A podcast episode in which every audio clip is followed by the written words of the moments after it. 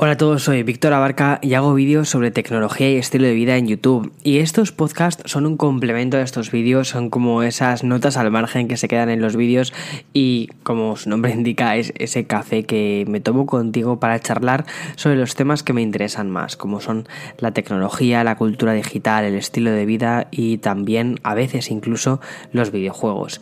Y bien, el podcast de hoy es bastante interesante o bueno, no interesante tanto por la temática, sino más por el número, porque es que cumplimos 40 podcasts ya hace más o menos un año y una semana que empecé con esto de los podcasts y justo 40 podcasts. No está mal, no está mal, tenía que haber sacado como 56 podcasts si los hiciera semanales, pero bueno, no está demasiado mal el compromiso de, oye, 40 podcasts en un año, muy bien, Víctor, más o menos, más o menos te has mantenido por encima de la media, o al menos más del 50%, lo cual yo creo que no está nada mal. Bien, la semana pasada eh, traje un podcast que me pareció muy interesante, sobre todo porque charlaba sobre temas de publicidad, YouTube, sponsorizaciones, patrocinios y creación de contenido dentro de la plataforma. Ya no solo dentro de la plataforma de YouTube, sino también eso se podía al final eh, extrapolar incluso a otras plataformas como por ejemplo Instagram. Y además pude traer a Omai, que me parece que es una persona súper interesante para que os contase todo eso.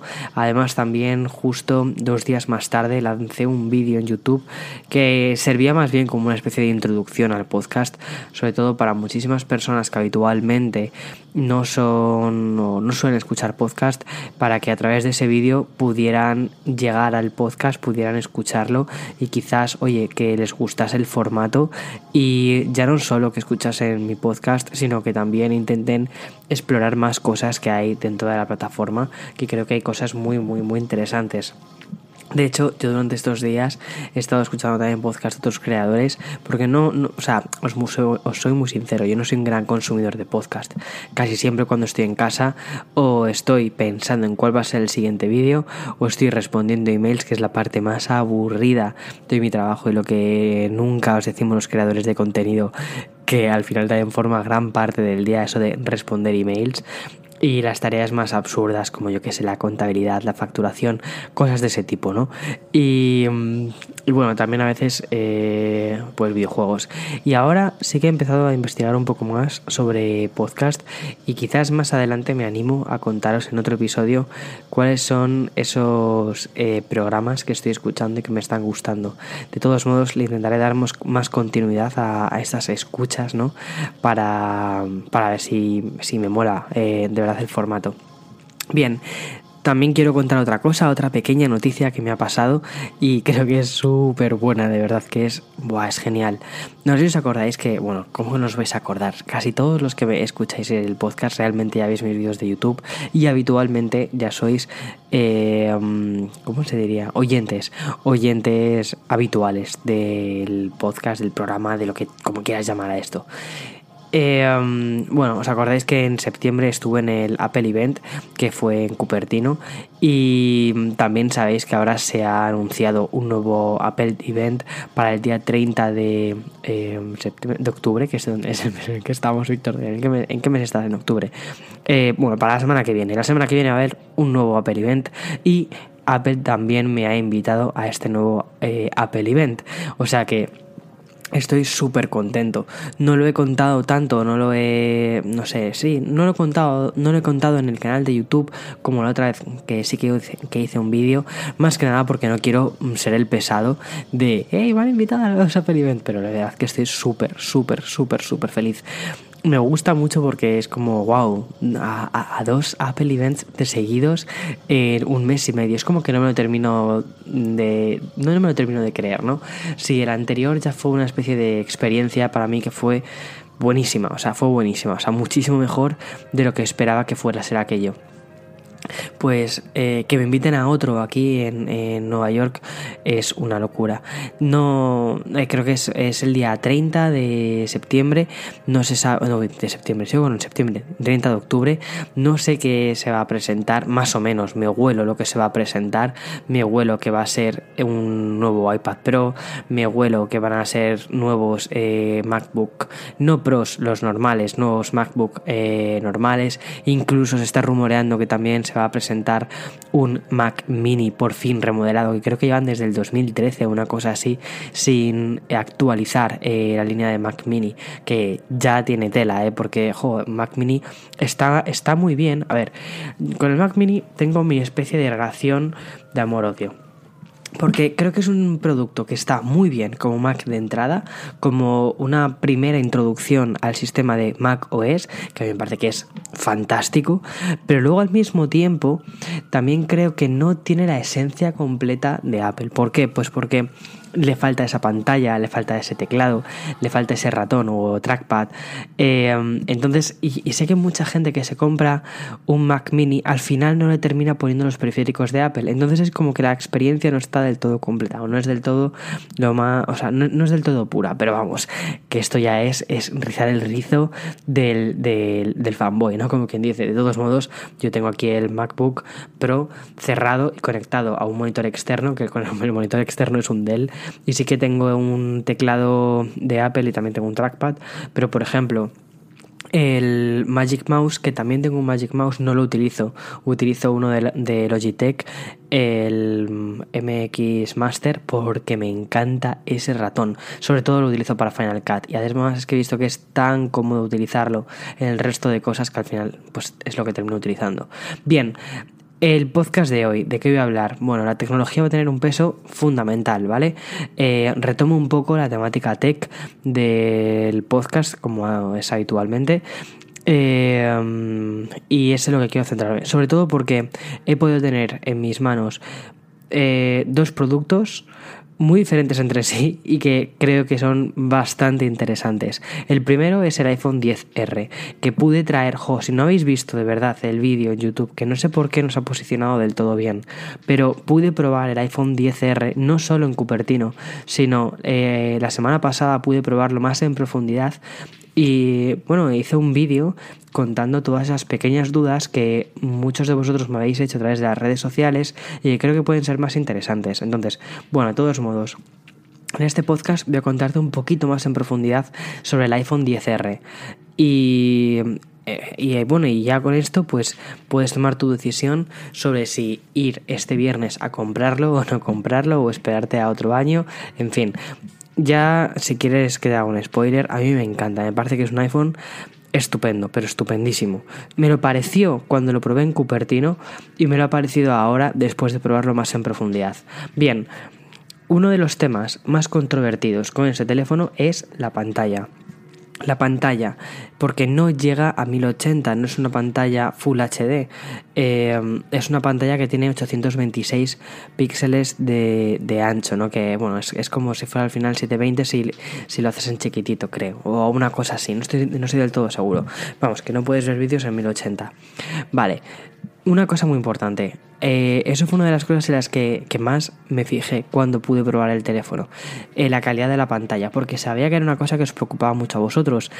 Y de verdad, a una distancia normal no se nota. Eh, creo que los números, nos hemos vuelto locos con los números de tiene no sé cuántos mil píxeles, tiene no sé cuántos cientos de píxeles por pulgadas. Y al final perdemos la o perdemos un poco el, la realidad de decir, vale, pero necesito todos esos píxeles. ¿Se ve, ¿Se ve bien o se ve mal la pantalla? ¿O tiene problemas eh, esa pantalla? Y bien, la pantalla es una pantalla LCD que tiene efectivamente una resolución que no es 1080, pero se ve muy bien. Los colores son muy bonitos, son muy vivos, tiene eh, la tecnología de True Tone, que al final es como una especie de balance de blancos constante. Lo que va haciendo es va midiendo la luz que hay a tu alrededor, entonces ajusta los tonos blancos para, para que se vea bien el resto de los, de los colores de la pantalla de tu teléfono. Entonces da esa sensación de letras, por ejemplo, impresas en la pantalla, en lugar de que sea una sensación de más digital, ¿no? Eh, bueno, pues mm, no sé si tuvisteis la gente que tuviera un iPhone 8 eh, o un 8 Plus, a mí me parecía que la pantalla LCD del 8 y del 8 Plus era magnífica, la pantalla OLED también es muy buena, pero la, la pantalla, la tecnología LCD no se porque había algo que me gustaba un poquito más. No sé por qué, ¿eh? quizás es un poco... Eh, no sé cómo decir. Es un poco preferencia. Pero bueno, eh, sobre todo a la hora de editar fotografía. Luego, a la hora de consumir contenidos, me gusta más el OLED. Eso, pero bueno, no puedes ir con dos teléfonos por la vida para la mayoría de la gente. Entonces, hay que decantarse por uno u otro. En fin, con la pantalla LCD del iPhone 8 eh, notaba que era un LCD de muy buena calidad y este LCD es, es, similar a ese, o sea, o incluso de mejor calidad, tiene unos colores preciosos y no notas los píxeles a una distancia normal. Después, otra cosa, el tamaño del teléfono. El tamaño del teléfono es un poquitín más grande que el del iPhone 10S eh, normal y más pequeño que el del 10S Max es un poquito más gordo, es decir, el perfil es más gordito y los laterales, los bordes negritos, son un poquito más gordos también que los del 10S. ¿Por qué? Tiene una explicación bastante sencilla y es simplemente por cómo funciona la tecnología LED. La tecnología LED eh, se ilumina eh, desde los laterales. En lugar de iluminarse desde abajo, se ilumina desde los laterales. Entonces necesita esos milímetros que nada son súper, súper, súper pequeños. Necesita esos milímetros para poder iluminar desde los laterales, eh, lo que es el panel. Y por eso son un poquito más gruesos que en el propio OLED. Y luego eh, la cámara solo tiene una, en lugar de tener dos cámaras como en el 10S y el 10S Max, solo tenemos una cámara. Y en cambio, sí que tiene efecto retrato. Tiene el, portrait mode, el efecto bokeh, ¿no? Que lo que hace es desenfocar el fondo. Eh, ¿Cómo lo hace? Lo hace de una forma muy curiosa. Y es que en lugar de, por ejemplo, hacerlo como lo hace en el 10S o en el 10S Max, que lo que hace es coge eh, la cámara del teléfono, hace dos fotografías, una digamos en primer plano y otra en el segundo plano, y lo que hace es separa la figura y el fondo y con eso crea esa composición. Bien, lo que hace aquí es con una sola cámara, la cámara lo que hace es mide la distancia a través de diferentes sensores que tiene y también a través del procesador lo que hace es analiza los rasgos o analiza que el sujeto que estás intentando, al que estás intentando hacer un retrato, es una persona. Entonces extrae los rasgos, pues eso, la cara, la sonrisa, la nariz, todo eso. Lo analiza como una cara junto con el pelo y entonces eso es, o sea, hace un procesado para separar la imagen del fondo, o sea, para, perdón, para separar la figura del fondo y de ese modo hace el efecto retrato. Entonces, sí, es un efecto retrato 100% por software, pero lo está haciendo en tiempo real con la cámara, que eso es lo más sorprendente, porque una cosa que luego voy a contaros del Pixel es que el Pixel también hace un efecto retrato muy bueno, pero lo hace o lo ves después, después de un procesado que tarda unos segundos en hacerlo. Bien, eh, a mí esto me parece un detalle muy interesante, que lo haga todo en tiempo real con el propio procesador que tiene, que es una 12, que es una bestia parda. De hecho, no sé si sabéis que ya han salido los, benchmarks así más eh, definidos sobre el Pixel, sobre el Pixel 3 y el iPhone 10S y el procesador A12 es bastante superior al, al, bueno pues a lo que lleva el bueno al propio al que lleva el propio Pixel que es un Snapdragon 845 que de todos modos que ha sido una crítica que se le ha hecho bastante grande al Pixel 3 de todos modos luego hablaré del Pixel porque también he tenido la fortuna de probarlo de hecho lo tengo aquí a un ladito eh, ya os anticipo que me ha gustado también me ha gustado vale es decir que no no vais a ver una queja de decir oh Dios mío en plan fanboy de, ahí desatado en absoluto ¿eh? en absoluto. Considero que también es un muy buen teléfono. Bueno, ha sido con el iPhone 10R. El iPhone 10R, eh, eso tiene una pantalla de 6,1, es un poquito más grande en cuanto a pantalla que el iPhone 10S normal. Tiene una pantalla LCD en lugar de una OLED, lo cual en algunas cosas es positivo. Es positivo porque, por ejemplo, el OLED y esto no depende de Apple, esto depende simplemente de lo que es la, propia tecnología OLED. Con el tiempo tiene un desgaste en los colores, tiene un, tiene un desgaste en la propia pantalla y a veces pueden aparecer ese famoso efecto sombra que sí que se ve en algunas pantallas OLED que llevan ya más tiempo. Por ejemplo, A mí esto me pasó con el eh, Samsung Galaxy S7 Edge, que fue la primera pantalla OLED que tuve. Jamás, nunca he tenido una pantalla OLED antes. Miento, la de la PS Vita. Y la de la PS Vita está, por ejemplo, perfecta. Pero con el Galaxy eh, S7 Edge sí que veías en algunos puntos como una especie como de como si hubiera una una zona más grisácea. Pero bueno, eso es una cosa normal de las, de las pantallas OLED. Con el tiempo sí que es verdad que también las han ido mejorando. Ya mismo las pantallas OLED no son lo que eran. Son muy, muy, muy buenas. Y ahí está. Eh, de todos modos, eso, la elección al final entre LCD y OLED depende un poco de ti, también depende de tu bolsillo, porque la diferencia entre un teléfono y otro son 300 euros de diferencia, que entre otras cosas es porque la tecnología OLED es bastante más cara que la tecnología LED. Y otra cosa curiosa es que no todos los fabricantes, o sea, ahora casi todos los fabricantes de gamas altas se están yendo a OLEDs. Eh, y no hay fabricantes que hagan pantallas LCD que sean gamas altas. Entonces, ese teléfono, el 10R, es un teléfono que en todas, en todas las cosas, al fin y al cabo, es un teléfono con especificaciones de gama alta. Y, está con una pantalla LCD que a muchísima gente eso le viene muy bien porque hay gente que es intolerante en cuanto no sé muy bien por qué es una cosa de los ojos pero es intolerante a las pantallas OLED y esto me lo comentó un suscriptor que me dijo que él por ejemplo con las pantallas OLED no le gustaban porque veía como una especie de brillos que le molestaban mucho y por eso utilizaba las pantallas eh, LED. Bueno, yo qué sé, cosas curiosas eh, que aprende uno de vosotros. Entonces, eso está, eso está guay. Y bien, a mí el teléfono, eh, o sea, el iPhone 10R, me parece que es un teléfono muy bien planteado, con un precio bastante ajustado, porque creo que tiene un precio muy similar al del iPhone 8, con un diseño muy bonito y con una variedad de colores que de verdad que es atractivo. Es que mmm, cuesta elegir cuál vas a comprar, de verdad. Y mmm, a mí me parece que es un o creo que va a ser un teléfono que va a vender muy bien, sobre todo en Navidades creo que va a vender una locura ese teléfono. Y bien, y ahora el iPhone, uy, el iPhone, y ahora el Pixel 3. El Pixel 3 he podido eh, tenerlo desde el miércoles pasado, pero no lo abrí hasta el jueves, que hice ese unboxing. Después hice el vídeo el viernes donde fingía que iba a comprarlo a la Google Pop-Up Store y luego ya lo tenía en el bolsillo.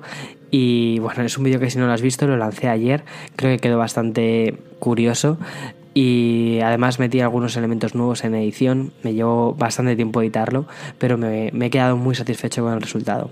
Bien, el Pixel 3. El Pixel 3 ha sido un experimento muy curioso para mí. Bien, ya sabéis que mi teléfono secundario eh, suelo utilizar un teléfono que sea Android. Hasta ahora era eh, el Essential Phone, por dos motivos. Primero, porque me gusta la construcción del teléfono y porque, es, y porque es barato. Me lo compré a 219 dólares, una cosa así. Vamos, a un precio muy, muy bajo.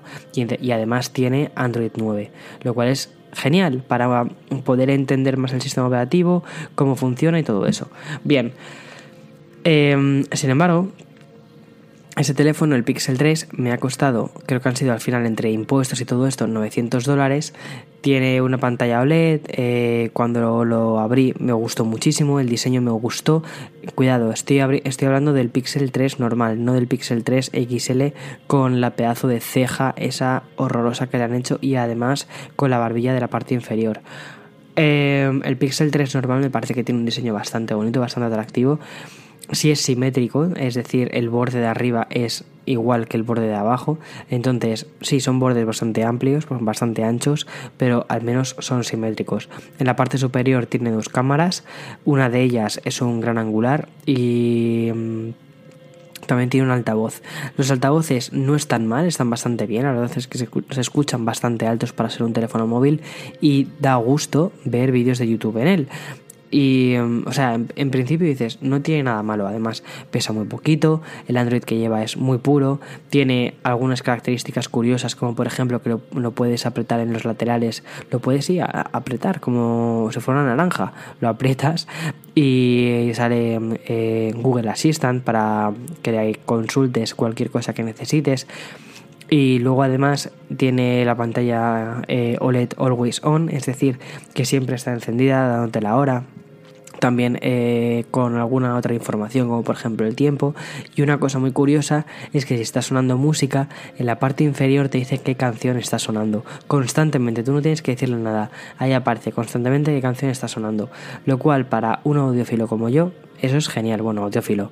Eh, me encanta escuchar música, estoy todo el día escuchando música, pero no me considero en absoluto un purista del sonido, de decir, oh Dios mío, necesito tener estos altavoces porque si no, no escucho esa nota. Al contrario, de hecho estoy medio sordo, entonces, y no, no capto algunos sonidos. Con eso creo que digo ya todo. Bien, y luego, eh, sin embargo, el Pixel 3 tiene algunas cosas que no me han terminado de gustar.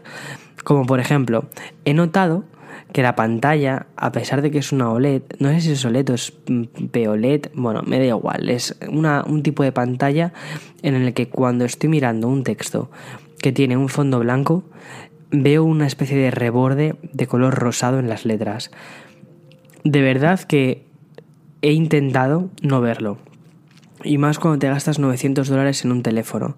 De verdad que he intentado decir, eso no está ahí.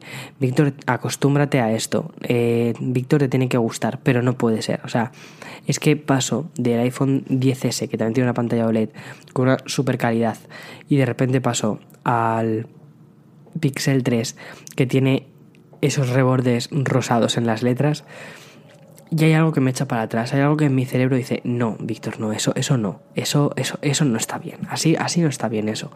Luego, por ejemplo, cuando estás viendo un vídeo, cuando estás eh, consumiendo cualquier otro tipo de contenido, no sucede, pero cuando estás con un fondo blanco y la letra es negra, sí aparece el reborde. Y yo leo mucho, o sea, me gusta, por ejemplo, leer muchos eh, tweets. Me gusta leer, por ejemplo, también cuando voy en el metro, si estoy con la app de, de iBooks en el iPhone o si no, estoy con la, con la app del Kindle. Y mm, a veces, en lugar de llevar el, el producto completo, el Kindle completo, lo que me llevo es simplemente el teléfono y ahí sigo leyendo mis libros.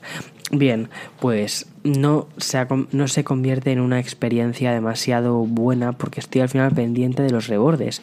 O sea, no sé si me explico. Y luego la cámara me ha sorprendido y curiosamente me ha sorprendido para mal. Tengo que seguir probándola antes de hacer el análisis. Eh, mirad, mi, mi relación con el Pixel 3 ha sido una relación un poquito extraña. Pero cuando lo desembalé dije, wow, qué bonito, me encanta ese teléfono, esto es increíble todo súper novedoso, todo súper genial, eh, amor, a primera, amor a primera vista, de verdad.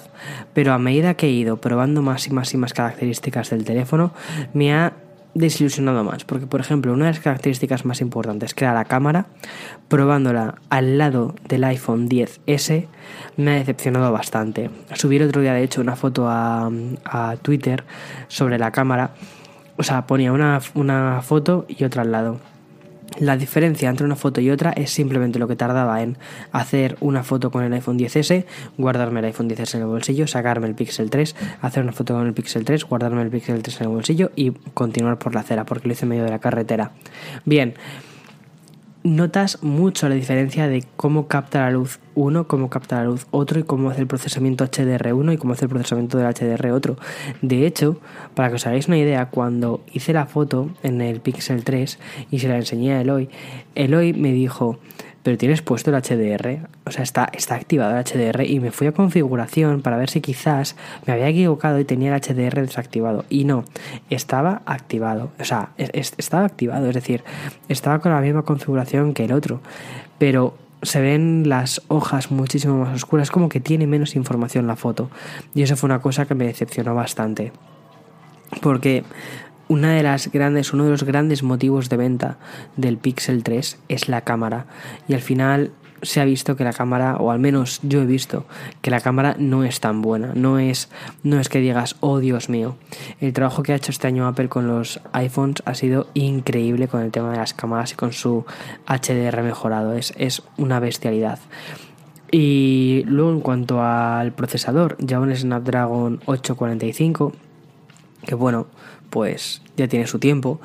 Se podrían quizás haber esperado porque Snapdragon seguramente saque dentro de no mucho eh, su siguiente procesador. Y luego lleva 4 GB de RAM. Que diréis, no es demasiado para ser un Android.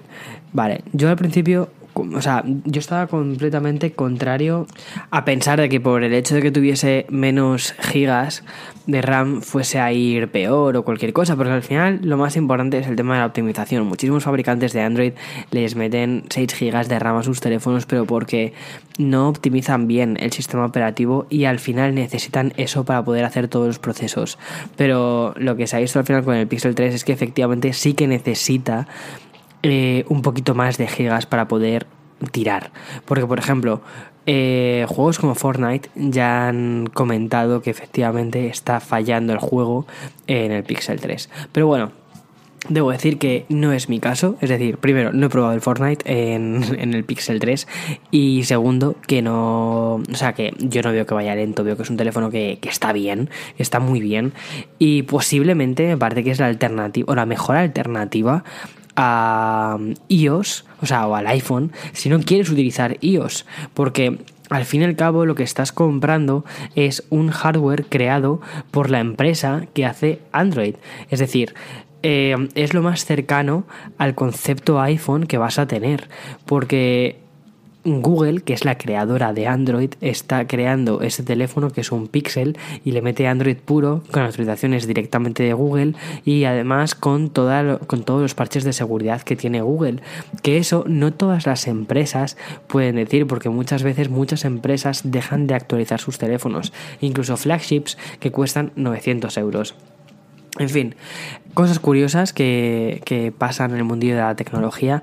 Una cosa muy curiosa también es que muchos de vosotros a través de YouTube me habéis dicho, Víctor, tienes que probar el Mate 20, el Mate 20 de Huawei, ¿por qué no lo pruebas? Y cosas así.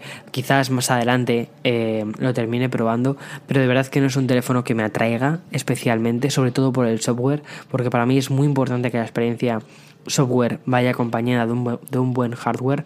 No solo me vale que seas fabricante de, de hardware, que hagas un teléfono eh, estupendo con unas características estupendas, si luego el software eh, parece, pues eso, hecho con la suite de, de Word. Eso es un problema. Y no estoy diciendo, cuidado, eh, no estoy diciendo que eso sea el caso de este Huawei, que posiblemente no. Más adelante lo pruebe, pero, o sea, mis primeras, mi sensación, mis prejuicios son esos. De todos modos, eh, lo, lo, tendré que. No sé si lo, traen, lo tendré que traer este teléfono o no. Pero bueno, de todos modos, cuando hago un análisis intento ser lo menos prejuicioso posible.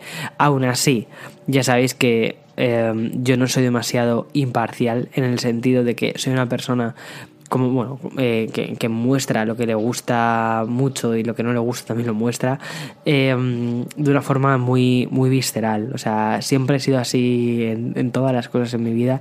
Siempre he sido bastante visceral siempre he sido bastante natural no no visceral bastante natural con las cosas que me gustan las cosas que no me gustan. Ya sabéis las cosas que me gustan y ya también sabéis las cosas que no me gustan. Y por eso a veces soy más crítico con una serie de cosas que con otras. Ya está simplemente. Eh, de todos modos la review del Pixel 3 me va a llevar más tiempo hacerla, sobre todo porque quiero probar bien el dispositivo, quiero familiarizarme con él eh, de una forma más, más segura, poder, poder probarlo mucho más en más condiciones. Y de hecho he dejado ahora mismo eh, mi iPhone 10S está como teléfono secundario y el que estoy utilizando como primario es, mi, mi, es el Pixel 3 para poder hacer bien la review. Dudo que me lo termine quedando, ya te digo, porque mis sensaciones iniciales están siendo como bastante abruptas y casi prefiero utilizar el iPhone 10S como teléfono principal. Pero bueno, de todos modos, con el objetivo de la review, eh, estoy haciéndolo, estoy, estoy teniéndolo como teléfono principal. La review seguramente salga a finales de esta semana. No tengo una fecha exacta. Eh, saldrá cuando esté listo, como me gusta decir siempre en todos mis vídeos. Saldrá cuando esté listo, cuando tenga tiempo y cuando crea que es el mejor momento para sacarlo. Ya está. Y bien, Hoy, lunes, que es cuando estoy grabando el podcast, aunque suelo grabarlos los domingos y subirlos los domingos, pero ayer al final no pude porque estuve haciendo el vídeo del unboxing del Pixel y primeras impresiones y todo eso. Eh, hoy justo ha pasado una cosa muy curiosa y es que ahora, o sea, eh, cambio de sección, musiquita, cambio de sección, no hay música, nunca pongo música en mis podcasts, hay una música constantemente de fondo, no sé si la escuchas, pero no tengo ninguna sintonía que haga cambios de secciones. Entonces, ponte la música que quieras. Eh, ahora voy a hablar un poco de cultura digital, ¿vale? Hoy justo ha pasado una cosa bastante interesante del mundo de YouTube eh, que es un tema que me interesa por cuestiones que ya conocéis. Y es que una de las youtubers más grandes que hay, que se llama Marcha eh, Bisonin, que es, bueno, es, es la novia de PewDiePie. Eh, deja YouTube, o sea, hoy ha hecho un vídeo diciendo que adiós YouTube y no es un vídeo de prank, no es un vídeo de estos de mm, dejo YouTube y luego un mes más tarde, eh, mira, vuelvo a YouTube porque me he dado cuenta de que mm, no sé hacer otra cosa aparte de vídeos en YouTube. No, esa chica deja YouTube de verdad y se debe a un tema de salud mental. Y la forma en la que ha hecho el vídeo, la forma en la que lo ha comentado, la forma en la que dice adiós a los 7,4 millones de suscriptores que tiene en su canal, con unas Mm, reproducciones que tienen en torno a, yo que sé, uno, tres vídeos de, casi dos millones, o sea, una, locura. Bueno, la forma en la que dice adiós a su comunidad es, de verdad, es mm, un ejemplo muy bueno de cómo decir adiós, de cómo cerrar un proyecto, de cómo cerrar una etapa de tu vida que te marca tantísimo de, de, una forma tan emotiva, dando las gracias a su comunidad. No sé, me ha parecido muy bonito, me ha gustado muchísimo el vídeo, pero se ha reabierto en mí, al menos, el, la, conversación sobre el tema del burnout, ¿no? De la quemazón, de, de, de, sentirte quemado con lo que haces. Y bien, es que hace unas, un par de semanas Sergio, que de hecho ya estuvo como invitado en el podcast, eh, Sergio me hizo una entrevista para, la, para el medio Station, que seguro que lo conocéis, es uno de los medios más importantes de videojuegos que hay en España. Bueno, pues me hizo una entrevista eh, sobre qué opinaba eh, del burnout, ¿no? De, de, que hay muchísimos youtubers que están dejando YouTube porque consideran que el medio es excesivamente estresante o, o, es, o demanda una serie de cosas muy, muy, muy altas que no termina de, yo qué sé, de cumplir, de cumplir las expectativas, lo que sea.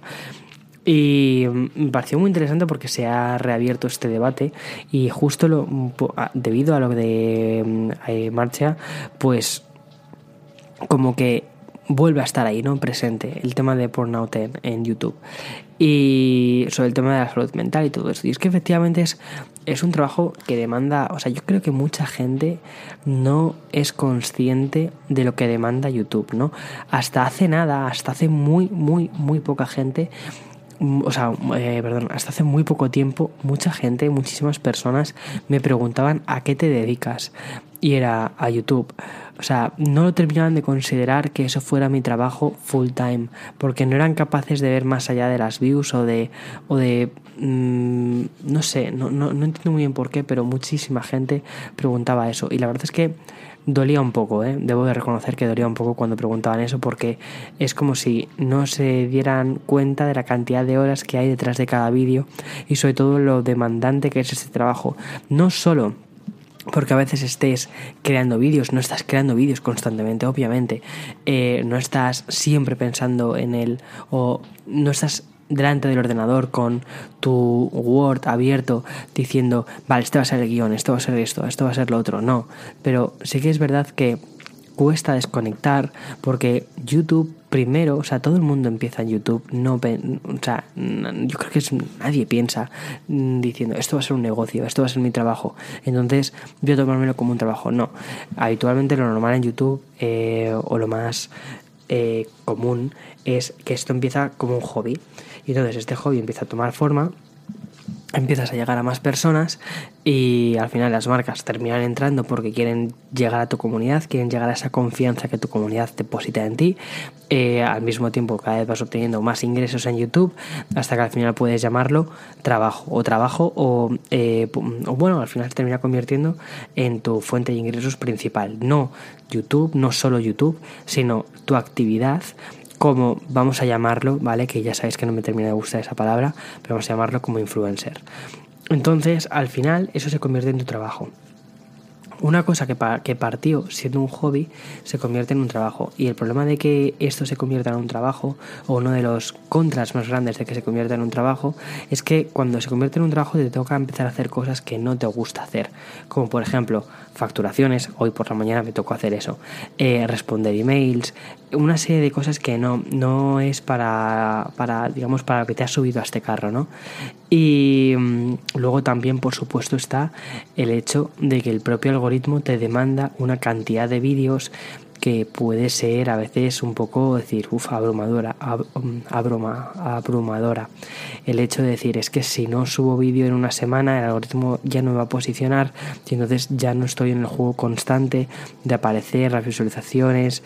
Bueno, pues eso el estrés ¿no? que te puede generar todo, todo el juego de YouTube y de su algoritmo. Entonces entiendo que haya muchísima gente que se termine quemando y sobre todo porque las ideas no son siempre Em, no son eternas y sobre todo porque ponerte delante de una cámara no es fácil. Mucha gente puede pensar que es fácil porque se ponen delante de la cámara de su móvil y son capaces de contar o decir o hacer cualquier cosa. Sin embargo, cuando estás delante de una cámara, de un objetivo, de una lente, algo más grande, ¿no? Y sabes que ese mensaje, lo que tú vayas a decir, va a ser oído por o visto por X miles de personas, ostras, ahí ya la cosa cambia, ¿eh? ahí ya la presión puede aumentar un poquito. Yo tengo bastante suerte, mira, y toco madera, ¿eh? toco madera de que mis periodos de burnout, que todos los hemos tenido, eh, han sido muy, muy, muy, muy breves. Y quizás ha sido en plan de, mira, hoy no estoy en condiciones de crear vídeo, de subir vídeo, de hacer un vídeo, de ponerme a trabajar en un nuevo vídeo. Eh, voy a descansar, voy a darme una vuelta y ya está. Ya otro día eh, continúo, con esto.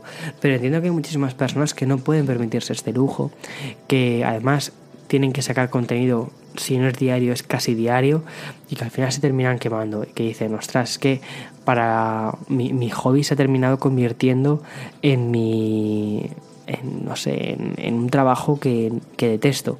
Y eso puede ser muy, muy difícil. Luego también todo lo que hay alrededor de esto. Que es que cuanto más em, generas o cuanto sí, cuanta más gente te, te sigue, eh, también más demanda hay sobre ti, ¿no? Hay más o la gente espera más de ti. Entonces también puedo entender que haya muchísima gente que se estrese porque dice no, no soy capaz de cumplir con las expectativas. De hecho, yo hace un, hace un tiempo que hice un vídeo sobre ese tema, sobre el tema de cumplir o no con las expectativas. Y yo soy una persona que intenta siempre cumplir con las expectativas de las personas, pero al final eh, he terminado optando a que no puedes cumplir siempre con las expectativas de todo el mundo. Es, es, es imposible. Eh, nunca, o sea, las expectativas que se puede hacer una persona seguramente son muy diferentes a las expectativas que se puede crear otra persona. Y el simple hecho de pensar que tienes que cumplir con todo el mundo puede ser realmente agonizante. En fin, lo curioso de todo esto, o hacia donde, o lo que quiero comentar, es que cuando tú eh, eres youtuber realmente, tú empiezas, o sea, primero, tú no eres youtuber, tú eres una persona, o sea, tú eres una persona normal y corriente que haces vídeos en una plataforma que son vistos por miles de personas. Así, ya está. Eso es lo que, eso es el mejor resumen que hay eh, de mi trabajo. Y al mismo tiempo, aunque tú te hayas formado en, en, publicidad, o te hayas formado en bioquímica, o te hayas formado en, en física cuántica, en lo que sea, eh, es muy raro que sea innato a ti el ponerte delante de muchas personas a contar o hablar de un tema determinado. Creo que es una cosa, es una virtud muy, muy extraña, ¿no? Que al final es una cosa que tienes que ir aprendiendo poquito a poco. Y otra cosa muy curiosa es que nadie te enseña a gestionar el que llegues cada vez a más gente. No hay una escuela de youtubers, no, eso, eso no existe. Y, y obviamente dudo mucho que llegue a existir eso, porque no tendría ningún sentido. Eh, Hace no mucho, no sé dónde vi, alguien me pasó que, un, que, un, que una universidad, no sé si era privada o pública o qué, eh, hacían unos cursos de influencers. Y era como, ¿qué carajo es eso? ¿Qué, o sea, ¿qué, qué narices es eso de un, una escuela de influencers? Eh, en fin. Eh, no sé, pero al mismo tiempo, si lo piensas fríamente, sí que es razonable que, entre otras cosas, o sea, quizás no te enseñan a ser influencer, pero sí que estaría bien que te enseñasen a gestionar el hecho de ponerte delante de un micrófono, delante de una cámara y saber que lo que vas a decir puede llegar a ser escuchado por miles de personas. O quizás simplemente lo que tendrían que enseñar un poco es inteligencia emocional en los colegios y ya está. Y dejarnos de chorradas y, y punto de influencers y tonterías varias porque al fin y al cabo es eso. Es lo que os contaba la semana pasada. Esto se basa en un ejercicio de confianza entre vosotros y, y yo. Eh, y ya está. En fin. Y este podcast lo quiero hacer más light que el podcast anterior porque creo que el podcast de la semana que viene ya va a ser bastante hardcore. Entonces quiero hacer un podcast eh, intermedio, ¿vale? Entonces esta semana va a ser un podcast más intermedio, eh, bastante más light. Y bueno, y ya para concluir el podcast, quiero hablaros de los videojuegos a los que estoy jugando esta semana. Bien, he empezado con el Forza Horizon 4 Oh, Dios mío, lo estoy jugando en Xbox, me está gustando muchísimo, estoy aprovechándome mucho del Xbox, eh, ¿cómo se llama esto? Del, del Xbox Game Pass.